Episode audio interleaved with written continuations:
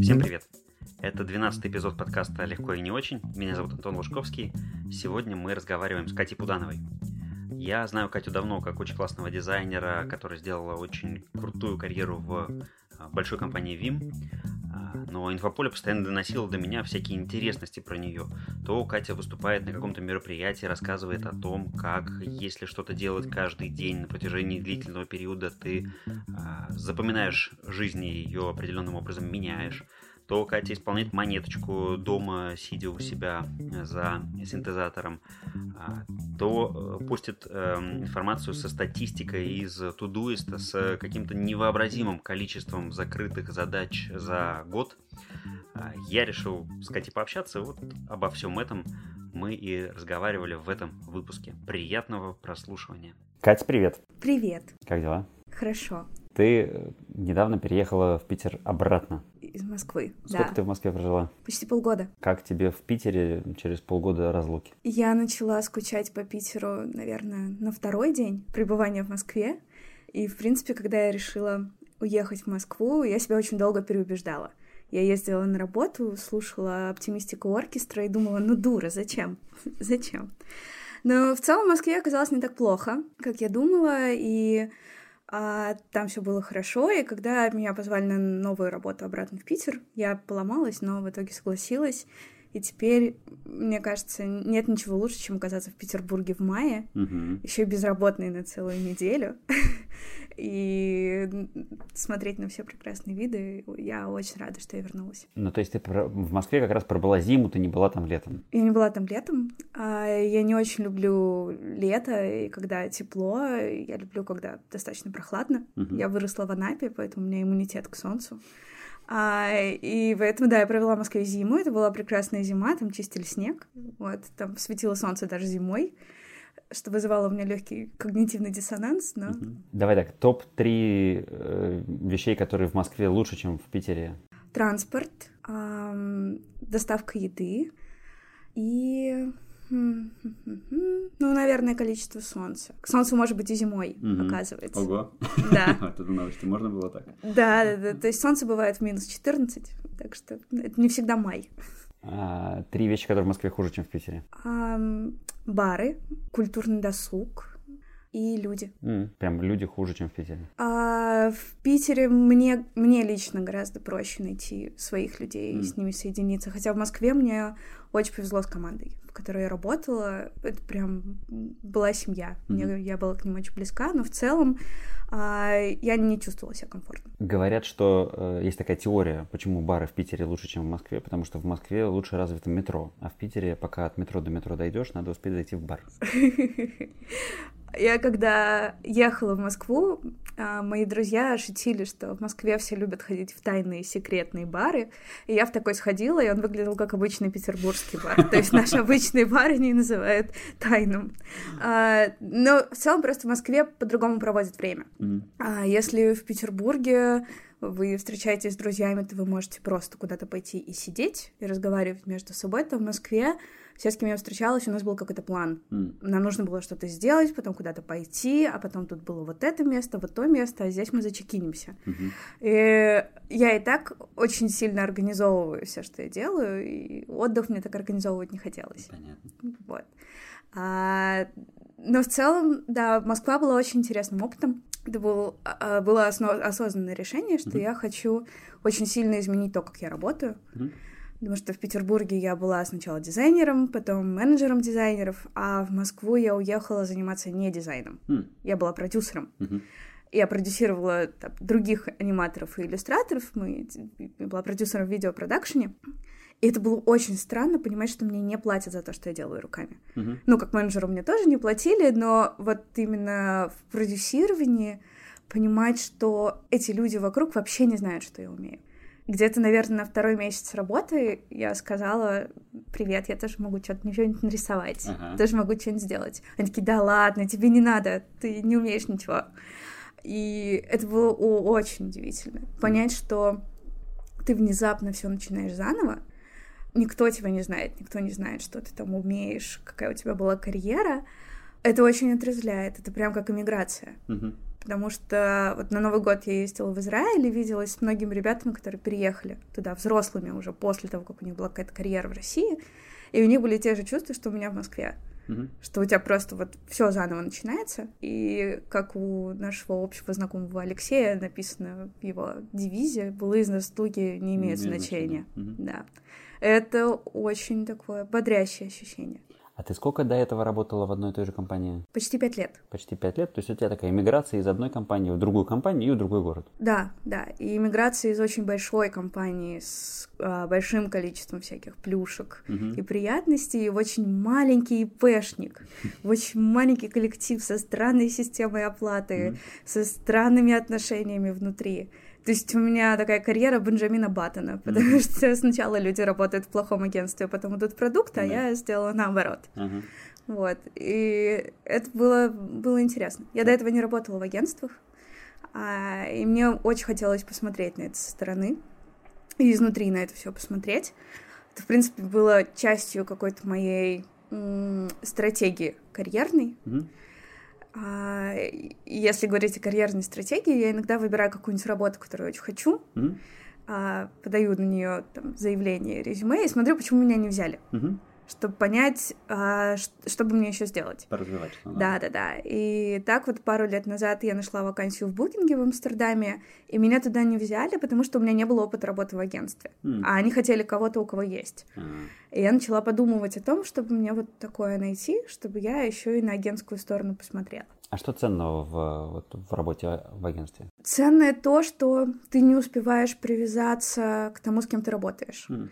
Потому что когда ты работаешь ну, в продукте, в одной компании, в внутреннем дизайне, у тебя один клиент, он тебя очень любит, он тебя знает, ты с ним работаешь годами, а, ты знаешь, чего он хочет. И у вас уже такие серьезные и долгосрочные отношения, а агентство — это Тиндер. То есть у тебя может быть их одновременно пятеро, Мгм. ты не знаешь, он останется или придет он снова, ты никогда не знаешь, с кем у тебя что получится. С каждым из них это стресс и нервы. И это очень сильная тренировка твоей выносливости. Мгм. То есть я думала, что я эмоционально стабильная до того, как я приехала работать в маленький продакшн в Москве. Там оказалось, что я очень эмоционально стабильная, я не знала, что настолько. Мгм. И это очень сильно прокачивает многие софт-скиллы, Мгм. которые в продуктовом дизайне развивать не нужно. То есть тебе не нужно учиться быть податливым и гибким с клиентом. Ты работаешь с одними и теми же людьми. Мгм. То есть они должны принять тебя как есть, и вообще ты работаешь по трудовому кодексу, тебя нельзя уволить. А в агентстве тебя можно уволить хоть завтра. Расторгнуть договор, клиенту ничего не нравится, и Мгм. А, это такое прям очень бодрящее ощущение. Я поняла, что если бы я не сделала этого, и когда-нибудь вот моя предыдущая работа бы кончилась по другим причинам, я была бы не готова к рынку труда. Мгм. И это все было очень так вот динамично и бодряще. Но потом мне пришло предложение из другого внутреннего там, дизайн-проекта в Ага. компании, уже другой, Мгм. Петербурге. И я подумала, что, ну, гуляла, хватит, хочу отдохнуть. Обратно. Да, хочу, хочу обратно в спокойный мир, потому что Мгм. теперь я вот совсем другая. Мгм. Я получила за полгода столько опыта, сколько у меня не было за несколько лет. Ты сказала, что э, вот из твоей кар- карьерной стратегии ты понимала, что тебе надо добавить опыт работы в агентстве. Вот это повлияло на твое решение. А как вообще ты это решение принимала? Оно, я так подозреваю, не было простым, потому что это вот э, Бенджамин Баттон, он обратно в маленькую компанию. А, на самом деле я не очень умею строить долгосрочные отношения. А, мне становится скучно, мне хочется поделать что-то еще, и я уже подумывала над тем, чтобы что-то еще себе присмотреть, но хотела что-то, что, ну, чего бы мне по-настоящему хотелось, чтобы меня прям двигало вперед. И я как-то сидела в баре, я пьющая женщина, а, и я увидела объявление в одном из сообществ, а, что там студия ищет продюсера. Я прочитала, что делает продюсер, и подумала, класс, Мгм. они описывают все мои личные качества, и им вообще все равно, как я верстаю, Да. потому что это им не нужно. И потом, когда у меня изменилась ситуация на моей основной работе, у меня команда дошла до момента кризиса, когда все начало разваливаться одновременно, Мгм. И я струсила и решила сбежать. М, Ну, то есть вместо того, чтобы там все это решать и разруливать, я написала очень детальные инструкции, всех обняла, написала в ту студию, которая искала продюсера, да. и они меня взяли. Мгм. Только за личное качество, вообще без hard skill ов. Круто. Это, это приятно. И я подумала, что а чё и нет? У меня нет детей, а у меня нет мужа, у меня нет недвижимости. Почему бы мне не уехать в Москву? Мгм. И получилось, что там в пятницу был мой последний рабочий день, мы устроили прощальную вечеринку, а в субботу я загрузила свои вещи в машину, и в понедельник вышла на новую работу в Москве. Ну, они же тебя не по письму взяли, как они оценили твои личные качества? Мы разговаривали, у нас было собеседование по скайпу, Мгм. и было тестовое задание, которое я, видимо, сделала гораздо лучше, чем они ожидали. Но, но это задание не было связано с hard skill ами. Вообще нет. Мгм. Мне, у меня было тестовое задание, мне нужно было прокомментировать видеоролик и описать, что в нем хорошо и плохо. А я разложила его по частям со всех возможных точек зрения. И, как сказала моя начальница из Москвы, генеральный продюсер, что ей понравились мои аналитические способности, и это то, чего им не хватало. Потому что все-таки в креативном бизнесе, даже если он, как студия, в которой я работала, а, открывается не арт-директором, а продюсером, все равно очень много такого эмоционального начала. А я все-таки такая достаточно прагматичная барышня. Мгм. Я к этому всему подхожу аналитически, к дизайну в том числе. Со скальпелем. Да, да, да. Вот. В основном это происходит от лени, потому что если расчленить все сразу, то потом надо меньше делать. Вот, поэтому я все время придумываю всякие решения по автоматизации, чтобы делать меньше, потому что я очень ленивая. Как ты вот этому училась? Откуда у тебя это взялось? А, я не знаю. Это какая-то, может быть, просто раз- развившаяся часть личности. Я всегда хотела быть инженером, поэтому я очень долго на него училась. Но даже когда я там много считала и много занималась всякой математикой, я все равно всегда каким-то вот таким хитрым аналитическим способом к этому подходила, как бы сразу посмотреть на всю задачу, чтобы потом делать ее быстрее. И, как я уже говорила, мне кажется, это все от моей лени. Чтобы вот сначала напрячься, а потом оно все само считалось. А, Это какая-то такая личная черта, мне кажется. Очень раздражающая моих близких. Слушай, ну вот э, общий знакомый, которого мы с тобой уже упоминали, который э, периодически является твоим заказчиком, он как раз, мне кажется, является упертым, трудолюбивым перфекционистом. Как тебе удается с ним сотрудничать так долго и удовлетворять все его требования? У нас был с ним период адаптации, где-то, наверное, в полгода. И я тогда еще была совершенно неопытная, вообще ничего не умела. А, и, тогда было трудно, и я не понимала, почему он так меня достает. Но в итоге потом я научилась чувствовать, что ему бы понравилось. М. И вот именно наши отношения... Я могу назвать название компании? Да, конечно, Вот именно наши отношения с Training and De- Development Technologies, они вот основаны полностью на любви. Мгм. То есть там я понимаю, как все должно быть, как все должно выглядеть, и даже если я косячу, я об этом вообще не переживаю, потому что я понимаю, что так и есть. Мгм. И тут легко удовлет- удовлетворить этот перфекционизм, потому что вы все знаете, чего хотите. Давай, э, давай про цели. Скажи, вот э, какая у тебя была, вот ты помнишь, первая такая цель в жизни, что тебе вспоминается? Какая цель была, что ты поставила и начала к ней идти? Ну вот из таких каких-то уже осознанных я хотела быть искусствоведом. И я очень-очень-очень много всего читала про искусство. А, и как ты сказала маме, мама, я хочу быть искусствоведом. Она сказала, что, дура, что ли? Что ты будешь делать за эти деньги? Нет, иди займись чем-нибудь полезным, будь инженером. Мгм. А, потом я решила, что хочу быть учительницей начальных классов. И мама мне сказала, что, дура, что ты будешь делать на эти деньги? Иди быть инженером. А, И, в принципе, все мои а, цели, они всегда корректировались мамой. И мама а, всегда говорила, что не надо мечтать, надо ставить себе достижимые какие-то цели, чтобы ты могла их сделать и радоваться. Мгм. А, поэтому у меня не было мечты стать балериной, вот, у меня не было там мечты стать космонавтом, потому что я по состоянию здоровья не могла бы это сделать, но какие-то такие реальные осязаемые вещи, да. Мгм. Потом после этого, когда я поняла, что все-таки мама права и надо стать инженером, а, Я потратила на это очень много лет жизни и поняла, что не хочу. М. Потому что там мало платят, работа нервная, и вообще я ростом метр пятьдесят, какой из меня прораб, о чем вы говорите? Мгм. И тогда я стала пробовать что-то еще, и вот уже я решила, что я там стану иллюстратором, потом я стану дизайнером, потом я стану арт-директором. Хорошо. А ты э, в конце года, по-моему, сделала замечательный пост про э, свою продуктивность и то, как ты работала. Это была Асана, правильно? Это был тудуист. Это был Тудоист. Да. А, И ты вывалила отчет вот за прям весь э, год работы, а, там со срезом э, выполненных задач по дням недели, в какие часы ты больше всего за- за- задач закрываешь и так далее. Удивить- Увлекательнейшее чтиво. А, Как тебе самой, что, что ты там увидела? Или это был не первый год, когда ты видела такой отчет? Это не первый год, когда я такое видела, потому что, наверное, уже лет шесть, как я пользуюсь разными приложениями, чтобы фиксировать все свои задачи, сколько я на них потратила время, а, времени и а, как там что происходило, потому что я очень неорганизованная. и Если я сама не буду над этим работать, то я ничего не буду делать. Мгм.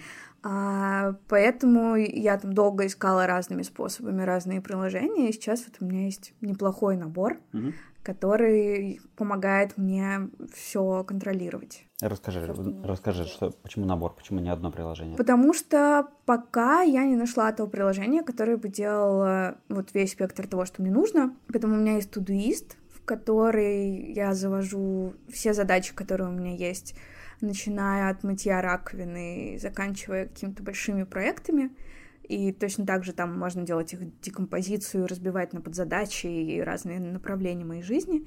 И у меня есть еще одно приложение, оно называется Помадан.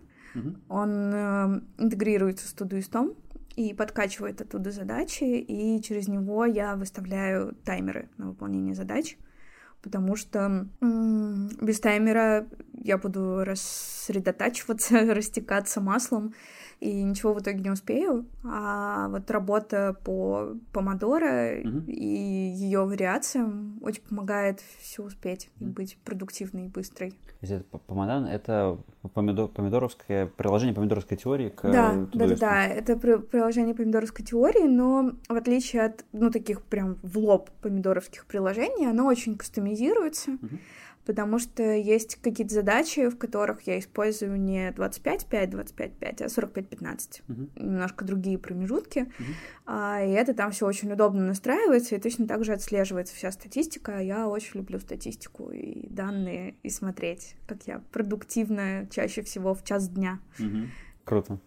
А э, 45-15, 15 минут отдыха, что ты делаешь? А, играю в игры на телефоне с шариками. Мгм. Вот, чтобы прям все отключилось.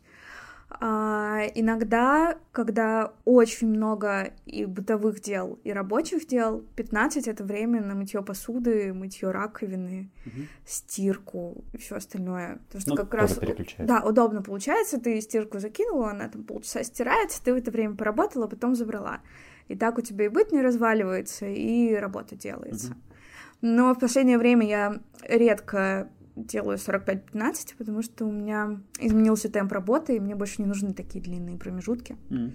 Да и я, видимо, уже старею и не вытягиваю так долго работать без перерыва. Вот, но да, это все тоже кастомизируется, очень удобно в приложениях. Хорошо.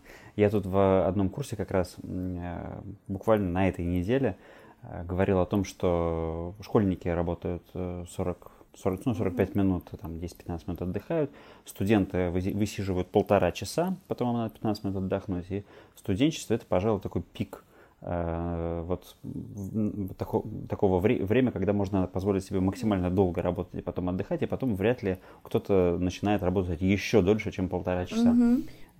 Ты вот так вот э, самокритично говоришь, что ты уже, уже, перех- уже и школьников-то Да. оставила позади. Да, потому что, ну, все-таки годы не те.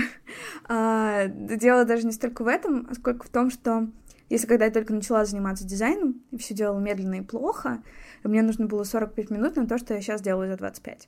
То есть это, по сути, то же самое количество юнитов, но на них теперь требуется меньше времени. Это просто приходит с опытом. А, да и 25 действительно вполне себе комфортно. Вполне себе. Как ты приучила себя вот к такой цифровому восприятию задач? Не было ли у тебя периодов там адаптации, соскакивания, перехода к бумажке, перехода к э, протеста и попытки жизни без э, утвержденных задач? Нет, я наоборот этого очень хотела. Mm. То есть это был переход по моему желанию, потому что бумажки не спасали там заметки перед глазами могли висеть по полгода и не делаться. Я так пару курсовиков провалила. А там списки на бумаге тоже не работали. Mm-hmm. А вот приложения и то, что они у меня могут открываться и на телефоне, и на планшете, и на всех моих компьютерах, и я ничего нигде не теряю, mm-hmm. это для меня было прям спасением, потому что мне это было необходимо как помощь а, в том, что я не могу делать сама. Mm-hmm. Потому что я не могу сама зафиксировать все свои дела в памяти. И я разгружаю ее в приложение, и оно думает дальше за меня. И потом я уже какое-то время жила с этим всем интуитивно. То есть это не было в книгах или где-то еще прочитано, а потом я прочитала замечательную книгу, она называется «Джедайские техники». Mm-hmm чудесная книга. Там человек собрал самое лучшее, что было во всех других книгах, и такой, вот как бы полный набор. Можно все остальное не читать. И у него там было о том, как нужно разгружать свою оперативную память, чтобы не помнить о мелких делах. И я поняла, что на самом деле это все было разумным решением, хоть и интуитивным. Угу. Все, okay. весь этот переход к приложению. А что послужило, послужило триггером? Как ты узнала, прочитала, кто-то тебе показал? А, я начала это делать вот как раз 45-15, а, когда я прочитала книгу Яны Франк а, «Музы и чудовища». Mm. И у нее там к этой книге шел такой ежедневник, назывался «365 дней творческого человека». Я заклеила надпись творческого человека, потому что мне очень не нравится слово творческий а, или слово художник. А, и там прям был такой удобный планировщик, в котором все дела были расписаны этими блоками по 45-15. И я этот ежедневник, который был на один год, вела где-то, наверное, лет пять. Mm. Вот, потому что я их просто вот ровно заполняла рядами, сколько я работаю. Понимала, что там в книге описано, что она работает 8 часов в таком режиме, я не могу работать больше четырех, но я за 4 делаю все, что я хотела сделать за два дня. Mm-hmm. А, поэтому очень выгодный получился ежедневник. Mm-hmm. Вот. А, и после этого уже я начала смотреть, как бы, какое бы приложение для этого завести. Но это было достаточно давно, их было мало. Потом имя им стало Легион. Uh-huh. И вот уже тот набор, который у меня есть сейчас, я тоже как-то случайно нашла. То есть Тудуист я нашла на каком-то YouTube-канале. Uh-huh. Девушка рассказывала, что она им пользуется, и как он удобно со всем интегрируется. И вот тогда я открыла для себя его. Понятно. А у него э, платная версия же есть? Да. У тебя платная? У меня бесплатная. Mm-hmm. Бесплатная более чем достаточно. Окей, okay, хорошо. Что страшного в словах художник и творческий человек? Потому что мне, мне очень не нравится формулировка творческий человек, потому что ее, как правило, используют люди для оправдания собственного безумства. Ну, то есть я посадила мягкие игрушки во дворе, потому что я творческий человек. А, или там я завела себе 10 любовников, потому что я творческая личность и художник. Нет, ты совсем другим словом называешься. А, из-за того, что это все для меня работа, а, там иллюстрация, дизайн, видео и все остальное — а, это, это просто работа, uh-huh. ну, для меня. Uh-huh. Я выдаю креатив 8 часов в день, а потом еще дома его выдаю на фрилансе. Uh-huh. То есть просто то, что я делаю, и я не хочу это использовать как оправдание своему какому-то странному периодическому поведению. Хорошо. А ты поешь и музицируешь? Да. Вот э, какие-то задачи, цели по этой вещи у тебя есть? Они тоже записаны у тебя в Тудуисте или это... Нет, по, по этой части нет. А, с музыкой вообще забавно получилось. Я ходила в музыкальную школу, и мне там сказали, что с такими короткими пальцами я никогда не стану пианисткой, и лучше сходить в художку. Mm-hmm. Ну хорошо, я сходила. А, а потом я снимала в Петербурге квартиру у девушки дамбристки, и у нее дома было пианино, и наша вер... любовь с ним вернулась. Mm-hmm. И пока для меня это на это нет задач, пока это просто вот хобби, потому mm-hmm. что все мои хобби становятся работой, и в итоге приходится придумывать что-то еще, а это очень утомительно. Мгм. Поэтому я решила, что это пока останется как есть. Пока я просто хочу быть звездой Пойзена. Пойзен — это караоке-бар в Петербурге. Да, да. Слушай, сейчас я подумал, а у нас же сейчас нет никакого технологического ограничения. Могут же сделать э, просто синтезатор с более маленькими кнопками, клавишами, чтобы люди с э, короткими пальцами могли играть так же виртуозно, как с длинными? Или там в другом дело? Там в другом дело. а, Дело даже не только в коротких пальцах. У меня от природы очень гибкие суставы, а когда играешь на пианино, нужно держать пальцы достаточно крепко и кругло, а мои выгибаются в обратную сторону. Ну, вот так.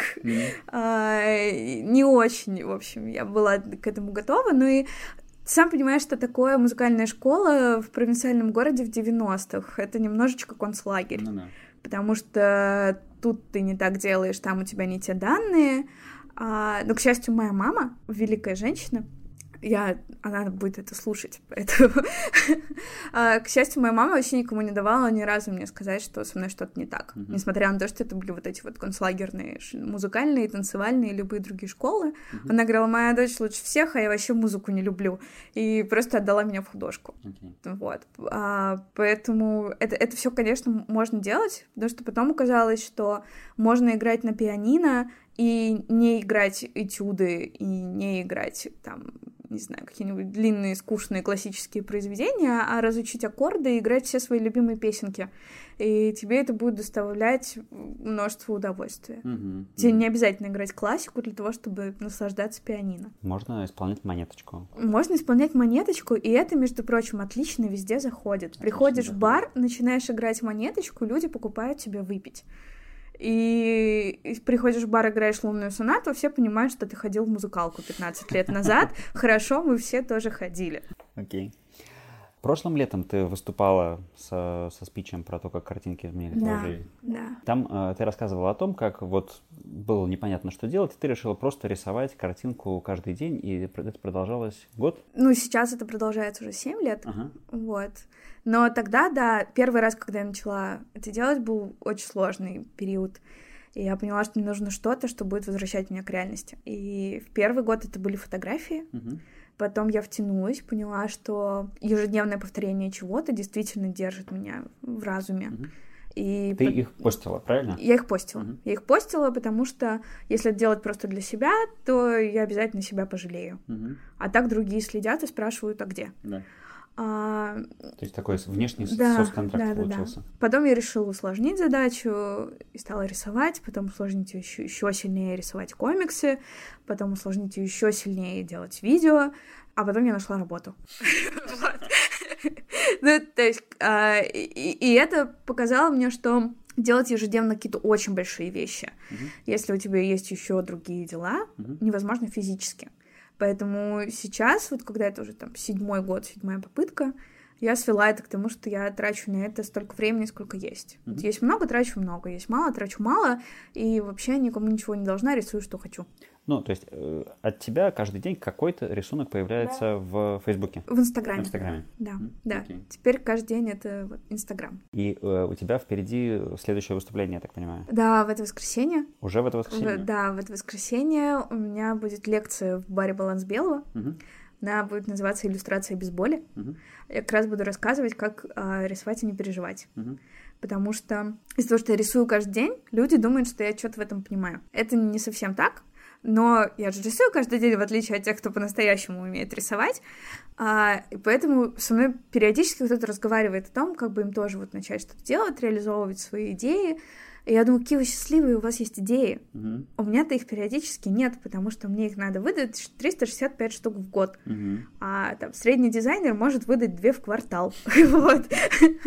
А, Я понимаю, что людей очень много всего останавливает, и опять же вот эти странные ожидания от самого себя, что я не могу нарисовать реалистичную лошадь, я не буду рисовать ничего.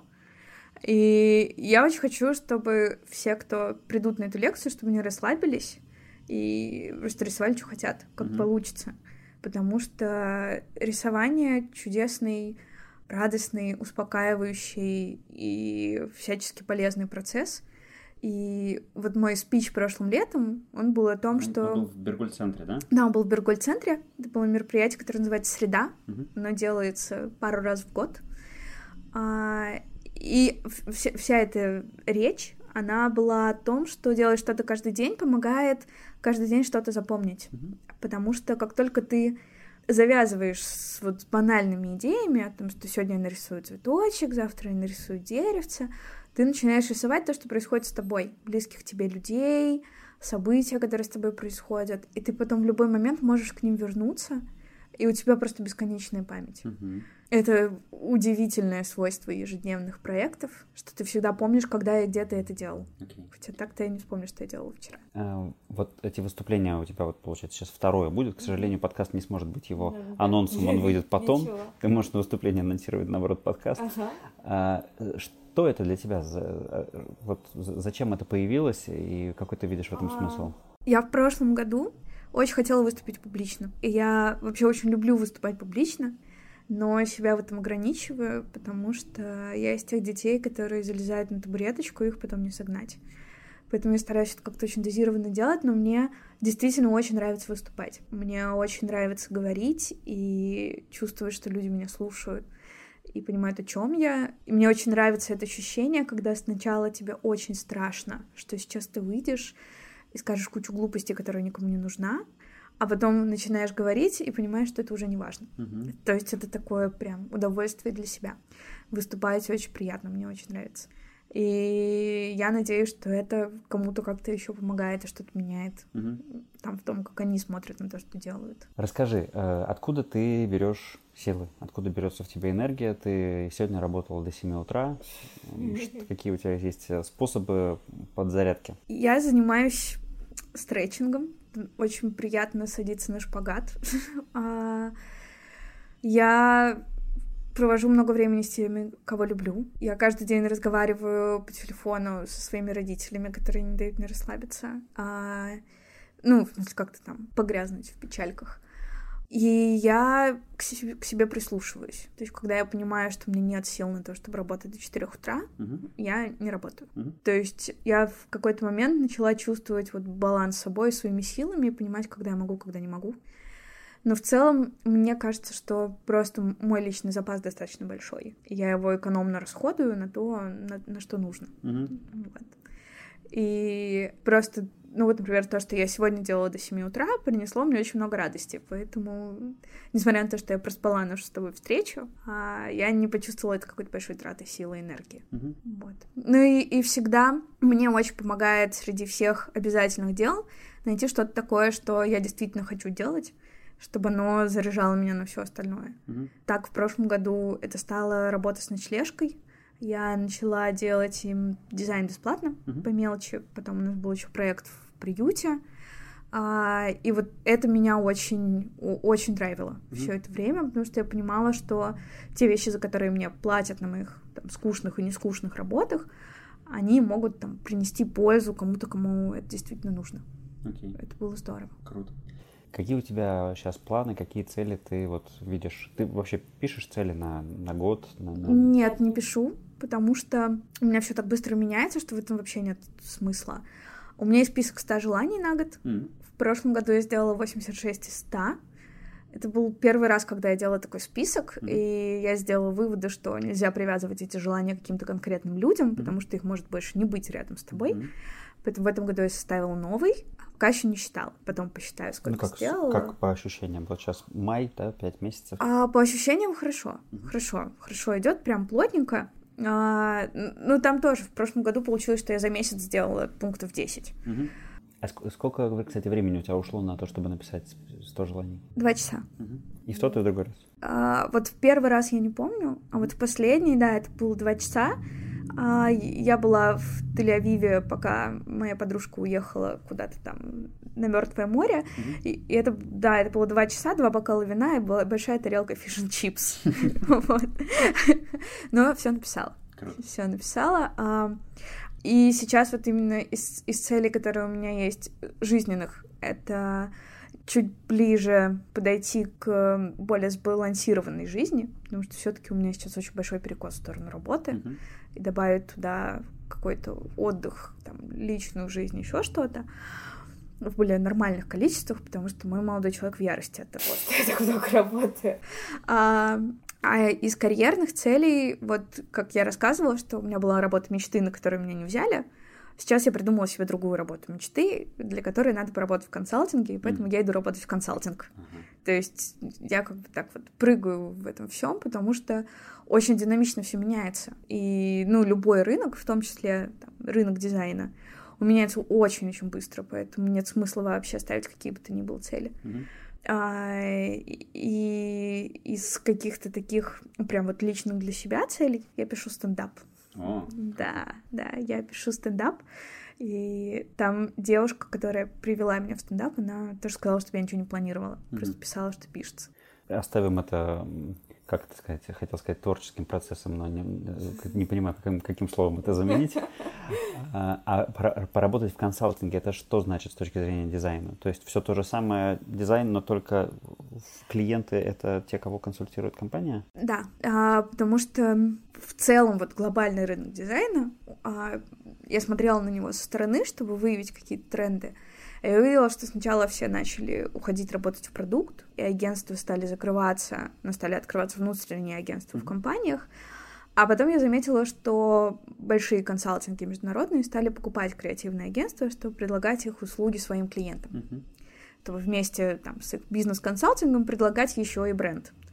И я подумала, что вот это то, что может быть тем, что было бы мне интересно в будущем. У меня уже был какой-то опыт сотрудничества с консалтингами мне было интересно, и когда один из них предложил мне пробовать с ними, я решила попробовать.